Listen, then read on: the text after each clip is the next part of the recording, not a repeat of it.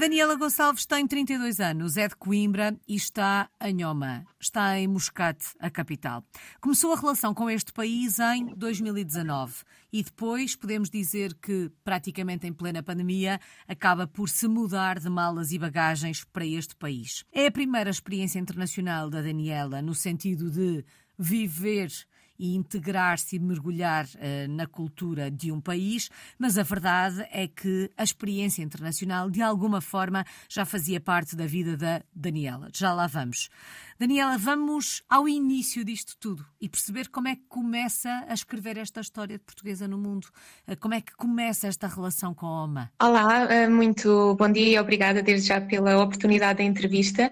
A relação com a OMA começa de uma forma muito simples. Como disse, eu sou de Coimbra e comecei comecei a trabalhar num projeto internacional que se iniciou aqui em Oman, que era a implementação de um hospital com padrões uh, diferenciadores quando comparados com, com o existente aqui no Médio Oriente.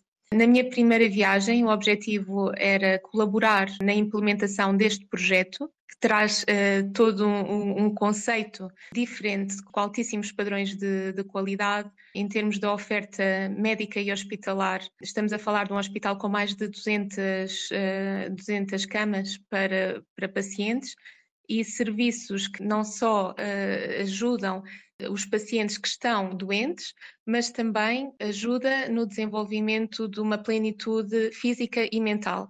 Portanto, foca-se também no, no, no, conceito de medicina preventiva. E foi assim que, que eu vim aqui para Muscat, com o papel de desenvolver a marca do hospital, neste caso é o Oman International Hospital, com um legado uh, muito marcado português, mais precisamente da cidade de Coimbra, eh, de onde sou, de onde sou originária. Daniela, mas a ideia da experiência internacional era uma ideia presente de alguma forma no seu caminho? Existia este objetivo de ter uma experiência internacional? Porque de alguma forma a Daniela já tinha tido um pezinho fora do nosso país, mas não de forma permanente. Sim, se olhar também ao meu percurso académico, eu sou, tenho mestrado em Relações Internacionais, Portanto, eu já tinha em mente que iria querer eh, desenvolver o meu percurso profissional fora do país. Eu comecei por trabalhar uh, na representação do Parlamento Europeu em Portugal, que, como sabe, tem os, os escritórios em, em Lisboa, uhum. junto à Avenida da Liberdade, mas eu viajava muito frequentemente uh, para Estrasburgo, em França, e para Bruxelas. Colaborava na altura com o representante do Parlamento Europeu quem reportava e trabalhava especificamente na área do, do marketing e comunicação. Bom, para alguém que é desta área, deve ter sido uma experiência e tanto essa. Sim, foi fantástico, claro. Ainda hoje em dia mantenho contacto com os meus colegas e, e de facto, Uh, foi, uma, foi uma alavanca muito importante uh, no, no, início da minha carreira. Como é que depois acontece uh, a mudança de forma permanente para este país? Portanto, da primeira vez que aí vai, vai em jeito de enviada, digamos assim, mas a verdade é que depois acaba por, eh, por ficar. O que é que aconteceu, Daniela? Eu vim para Oman num período que foi desafiador para, para toda a gente, uh, a nível global, que foi o período Covid. Nada se poderia considerar normal nesta altura. Então, para uma pessoa que, como eu, Uh, nunca tinha estado a trabalhar no Médio Oriente, só, só tinha vindo aqui com, com familiares em, como turista, que é completamente diferente, e nem sequer tinha visitado Oman na altura. Fiquei pelo Dubai e por Abu Dhabi. Foi um desafio interessante. Primeiro, porque a percepção que nós temos quando entramos num país que tem uma cultura completamente diferente da nossa, num contexto completamente atípico como é o Covid, não nos permite ter uma, eh, uma interpretação ideal daquilo que é o país. Então, na altura, quando vim, comecei por ficar num hotel aqui em Muscat, cujos investidores são os mesmos do, do hospital onde, onde trabalho. Uh, deram-me essa liberdade e deram-me eh, oito meses, por volta de oito meses, para me decidir a ficar. Portanto, inicialmente eu mantive o meu contrato com a empresa da cidade de Coimbra, e depois uh, estenderam uma proposta para transferir o meu contrato de forma permanente com a empresa aqui, em, o hospital, neste uhum. caso, em Oman. E demorou-me algum tempo, como sabe, entre seis ou oito meses, mas uh, não me arrependo e, e, de facto aprendi imenso com a cultura daqui e estou muito feliz pelas pessoas que encontrei e da forma como fui recebida. Esta experiência começa numa altura muito particular para, para o mundo, não é? Acredito que de alguma forma isso tenha condicionado também até o próprio processo de adaptação, mas como foi adaptar-se a OMA? Eu, eu entendo perfeitamente a pergunta, porque para quem vive em Portugal numa cultura ocidental, e eu própria também tinha esta percepção de que estamos a falar de um país muito conservador, com pessoas com mentalidade muito fechada, com uma, uma religião que, que está acima de qualquer coisa, mas uh, vivendo o dia a dia aqui, a verdade é que eu não, não senti qualquer tipo de pressão social por uh, ser portuguesa, por ter uh, um, hábitos e uma cultura completamente diferente. Portanto, aquilo que eu sinto é que, que uh, e, e é uma frase que ficou no meu pensamento desde muito cedo, é que a partir do momento em que eu vim para Oman, qualquer pessoa local, qualquer Omani que eu encontrasse, das primeiras coisas que me diziam é: Este é o teu país, este não é o nosso país, este é o teu país, sente em casa. Portanto, a hospitalidade é qualquer coisa de, de, fabuloso. Eu acho que nós, como portugueses, também temos isto, gostamos de receber as pessoas, ehm, gostamos de, de, as fazer sentir integradas, mas uh, Oman não fica atrás de modo algum. Para além de que, do respeito que senti, as pessoas abrem-nos a porta de casa como se fôssemos família, preocupam-se connosco, eh, na altura não tinha carro. Tinha mais de cinco pessoas disponíveis para me, para me virem buscar a casa quando eu quisesse, eu não estou a exagerar. A convidarem para almoço e jantares para conhecer amigos e familiares para conseguir ter a minha rede e network de contactos, que é realmente importante para o meu trabalho. E posso dizer que agora, como sabes, estou a entrar num novo desafio profissional noutro país e saio daqui com uma rede de pessoas que eu tenho a certeza que não vou, não vou perder. Daniela, o que é que a surpreendeu neste país? Surpreender, surpreendi-me no início com, com imensas coisas, porque, como sabe, as culturas são diferentes. Uma das coisas que eu tinha como concepção, e, de certa forma estava errada, é a questão do véu para as mulheres, que é um assunto que está muito em voga, que é falado por causa de outros países que, que levam as coisas de uma forma muito diferente, não como em Oman. Eu pensava que as mulheres se sentiam oprimidas e eram obrigadas a usar o véu, quando na realidade, porque neste momento tenho dezenas de mulheres uh, omanis que trabalharam comigo ou que conheci de outra forma, e é apenas, todas elas me dizem um aspecto um, cultural, portanto, elas nasceram neste ambiente uhum. e, e, sentem orgulho de serem identificadas como muçulmanas. E a única forma de poderem ser identificadas como muçulmanas é usarem o véu, mas ninguém as obriga. Portanto, isto, por exemplo, foi, uma, foi um ponto que me surpreendeu bastante, porque eu pensava que existia opressão quando na realidade as mulheres aqui têm uma, uma liberdade imensa, todas podem trabalhar, podem conduzir, não, não é, não estamos a falar de uma cultura um, que se compare, por exemplo, à Arábia Saudita, uhum. se bem que a Arábia Saudita agora também se está a abrir ao mundo uhum. uh, e de forma muito rápida. Mas Oman sempre se posicionou aqui no Médio Oriente como um país que não só uh, mantém os horizontes muito abertos, como não se envolve em questões políticas uh, ou conflitos. Portanto, funciona como uh, um, um, mediador diplomático entre os países aqui no Médio Oriente. E aqui as pessoas orgulham-se de dizer que eles consideram-se a Suíça do Médio Oriente. Uhum. Não só por causa das condições de vida da maioria das pessoas que aqui vivem, Uh, questões sociais são, são muito, muito igualitárias e, e razoáveis para a população em geral, mas também uh, por, uh, por servirem como mediadores na, em negociações de qualquer tipo, de, seja a nível de empresas internacionais, seja a nível governamental entre, entre os países aqui na região. Consigo perceber pela forma como fala do país que de alguma forma conseguiu, nestes últimos três anos, mergulhar uh, na cultura e na, na sociedade omani. Quer falar-nos um bocadinho dos hábitos, costumes, tradições deste, deste povo? Claro que sim. Eh, como sabes, estamos a falar de uma cultura que é, que é muçulmana. Portanto, como deve imaginar, este, este país eh, não só tem deserto, consegue encontrar desertos lindíssimos que pode visitar, como também montanhas. Portanto, em termos geográficos, encontra deserto, montanhas e uh, muitas mesquitas espalhadas por todo o país. Eles têm o hábito de rezarem cinco vezes ao dia, começando com a, a reza matinal, que, que, começa entre as 5 e as 6 da manhã, dependendo da hora em que o sol se levanta. E eles começam assim o dia, muitos deles, e depois têm por hábito reunirem-se antes da hora de trabalho com familiares ou amigos muito próximos. Portanto, para eles, a questão da, da rede, da comunidade onde vivem é extremamente importante. Como sabe, a origem desta cultura está, é a origem tribal, Portanto, eles ainda se identificam muito através das tribos de onde são originários. Isto cria uma ligação muito próxima uh, na comunidade, mesmo falando nos dias de hoje uh, da capital e, e, e, de pessoas que atingiram cargos altíssimos na sociedade, continuam uh, a voltar às suas origens a nível cultural. Uhum. Portanto, há um lado tradicionalista muito, muito presente. Sim, são, são muito tradicionais para eles o valor da palavra é uma coisa que, como nós em Portugal tínhamos há, há uns anos, portanto tem imenso peso.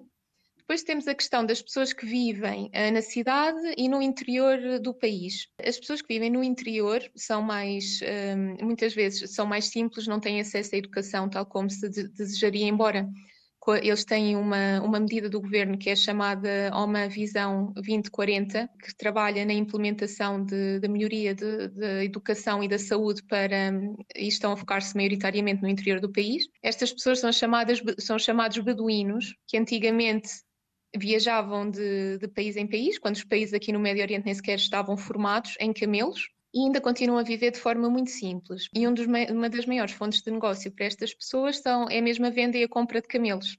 E que atingem valores uh, altíssimos. Por, por, exemplo, ontem estava a falar com um amigo que é originário de Muscat, da capital, que estava com um amigo que é beduíno, original, se bem que depois acabou por tirar o doutoramento em Londres, portanto, estamos a falar de uma, uma evolução uh, muito grande que estava a comentar connosco que ontem vendeu um camelo por 5 mil reais, que são mais 10 mil euros. Uau! Portanto, sim, isto é uma das características que eu também achei não só interessante como também engraçada. Perante toda esta diferença um, que encontrou por aí, mas este bem receber que também uh, encontrou, o sentimento de quem vive aí é um sentimento de quem está em casa?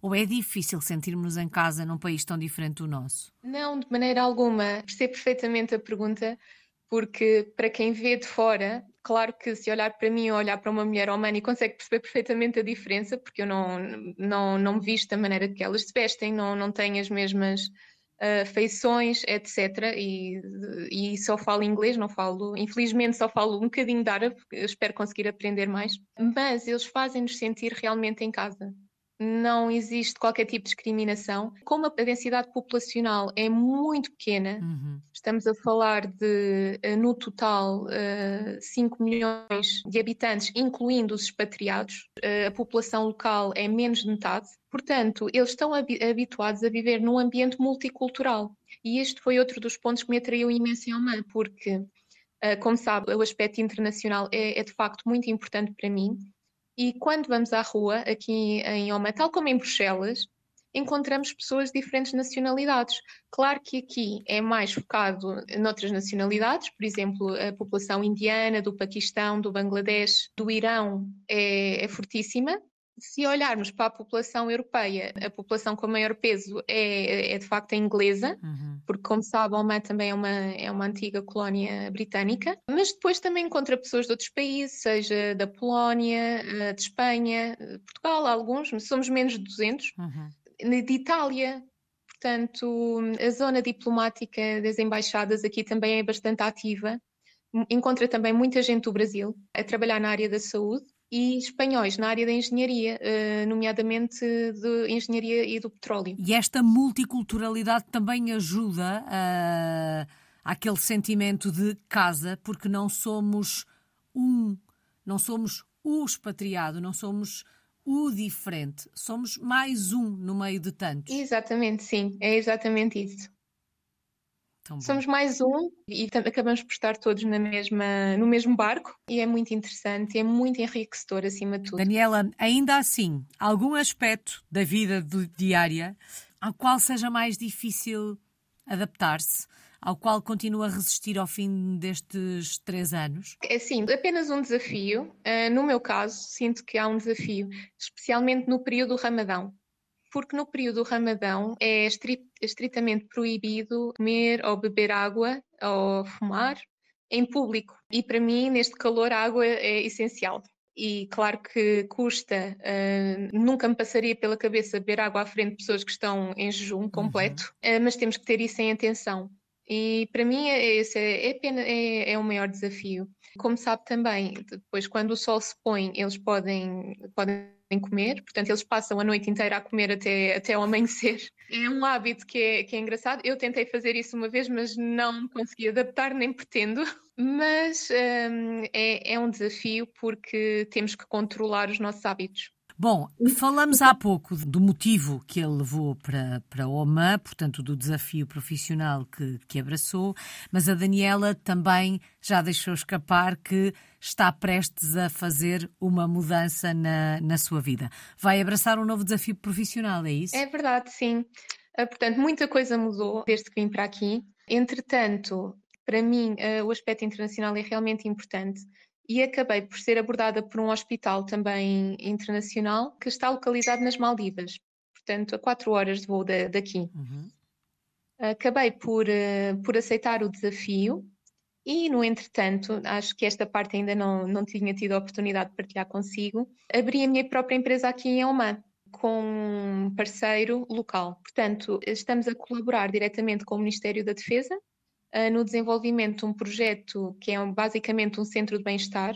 Não estamos a falar do típico spa ou centro de massagem, mas uma, uma mistura de, de hospital, clínica com centro de bem-estar focado um, na medicina preventiva e na saúde de, de, da mente, do corpo e do espírito das pessoas que nos visitarem.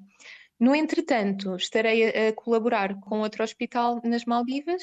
Espero que entre hum, seis a oito meses, até o projeto aqui estar formado e poder voltar uh, para Oman. Vai abraçar um novo desafio profissional nas Maldivas, para onde toda a gente quer ir de férias, um, mas vai continuar a ter como base Oman, é isso? Exatamente, sim. E neste caso, neste desafio profissional que vai durar alguns meses, um, que funções é que vai desempenhar? Qual é que vai ser o, o desafio para a Daniela? Portanto, eu vou manter o mesmo, o mesmo cargo com, com que vim para aqui, que é, neste caso, a direção de marketing e de vendas uh, dentro do hospital. Portanto, estou focada no desenvolvimento de negócio, como atrair uh, pacientes para este hospital, com especial foco em, em, em turismo médico, que é, que é de facto, eu acho que as Maldivas é o país ideal para se fazer turismo em geral, e por que não turismo médico também. Expectativas para esta experiência, Daniela? Bem, expectativas. Mais uma vez, terei que aprender acerca da cultura local, que tem muita influência do, da Índia, especialmente do Kerala, do sul da Índia, do uh, Southeast Asia, do, do oeste asiático. Mais uma vez, cultura muçulmana. Portanto, mais uma vez, aprender a, e adaptar-me à cultura.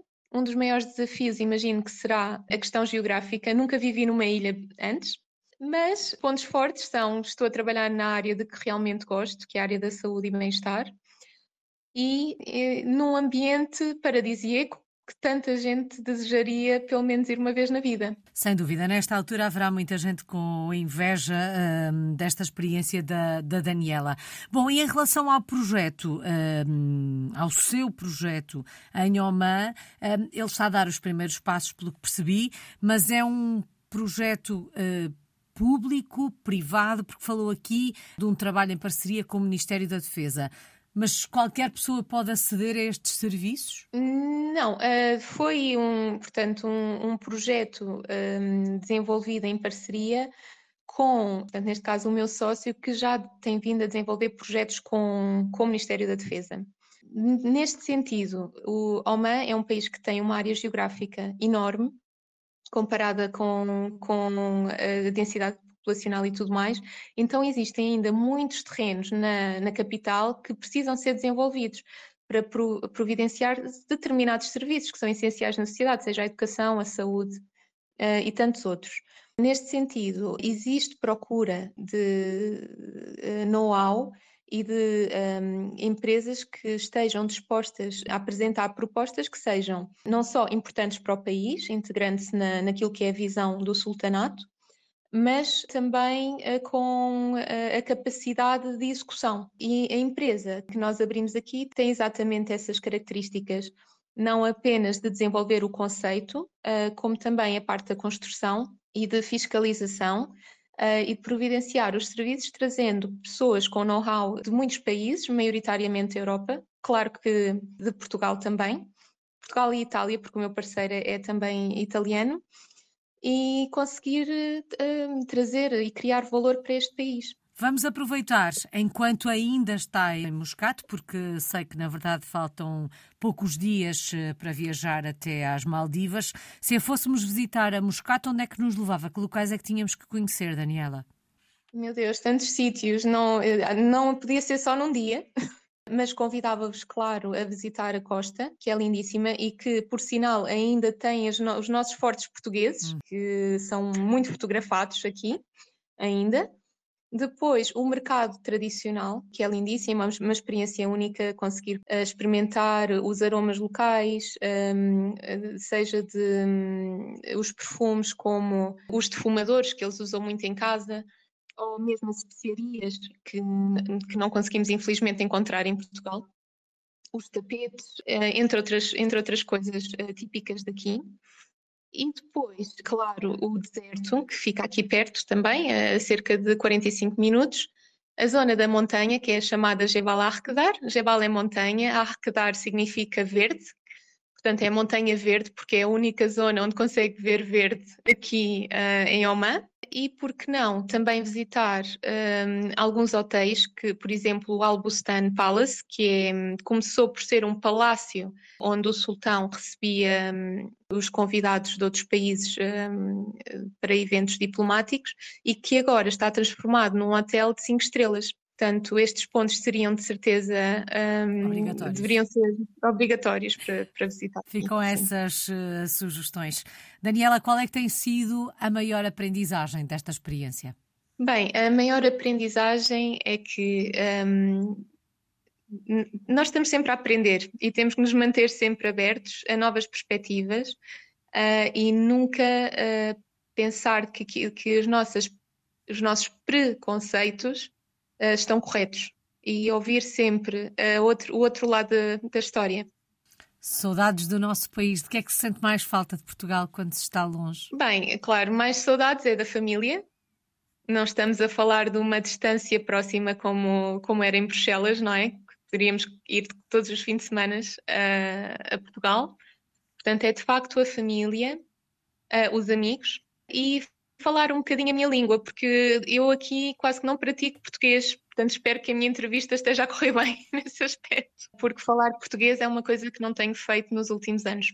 Infelizmente. Mas está a correr bem, sim, senhora. A Daniela há pouco dizia que sabia poucas palavras em árabe e que esperava aprender. Considera que falar a língua é importante para uma maior integração, para um mergulhar mais profundo uh, no país onde vivemos? Acho que, acima de tudo, é, é, é reflexo do respeito que criamos com a comunidade onde, onde, estamos integrados. Felizmente, as pessoas aqui têm, desde o ensino primário, o inglês como língua obrigatória, não uhum. apenas como uma disciplina, mas todas as outras disciplinas são ensinadas em inglês. Por exemplo, se estiver a aprender matemática, aprende inglês. Se estiver a aprender história, aprende inglês.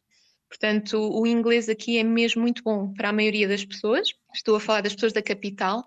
Claro que, se formos mais para o interior do país, existem ainda, infelizmente, bastantes analfabetos. De facto, acho que era, era, seria importante para mim conseguir falar mais do que aquilo que falo, se bem que posso dizer que já consigo perceber pelo menos o tema da conversa quando duas pessoas estão a falar em árabe, por exemplo, em reuniões, e, e, é bastante útil. Só falta uma palavra, Daniela, não em árabe, mas, mas em português, ou em árabe, talvez, se, se por acaso já souber uma palavra que faça algum sentido uh, na resposta a esta pergunta, que é escolher uma palavra que resuma a sua história de portuguesa no mundo. Uma palavra que de alguma forma. Um, seja a definição daquilo que está a viver fora do nosso país? Ok, então, se tiver que ser em árabe, vou, vou usar uma palavra muito básica. São duas, que significa bonito. Ora, bonita, a experiência é bonita, que é Jamila uhum. ou Alua. São as duas palavras em árabe que eu escolheria. Uh, em português vou um bocadinho mais longe, porque uh, tenho um bocadinho mais de conhecimento na língua e diria gratidão, porque hum, eu acho que ficarmos na nossa zona de conforto pode ser uh, reconfortante e virmos para uma cultura completamente diferente, no início pode-nos pode trazer bastantes medos e ansiedades.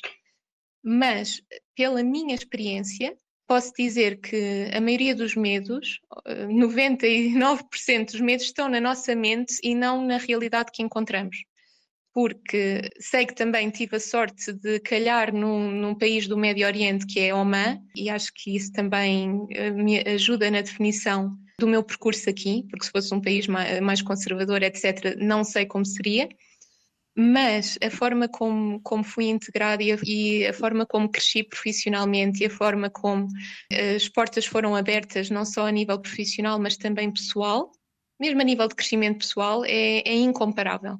E daí a palavra gratidão. E bonito, porque é um país bonito com pessoas bonitas e a experiência foi lindíssima. Bom, e vai continuar a ser certamente, ainda que pelo menos durante os tempos mais próximos se vá dividir entre Oman e as Maldivas, é uma sortuda, uhum. mas certamente vai continuar a escrever esta sua história de portuguesa no mundo.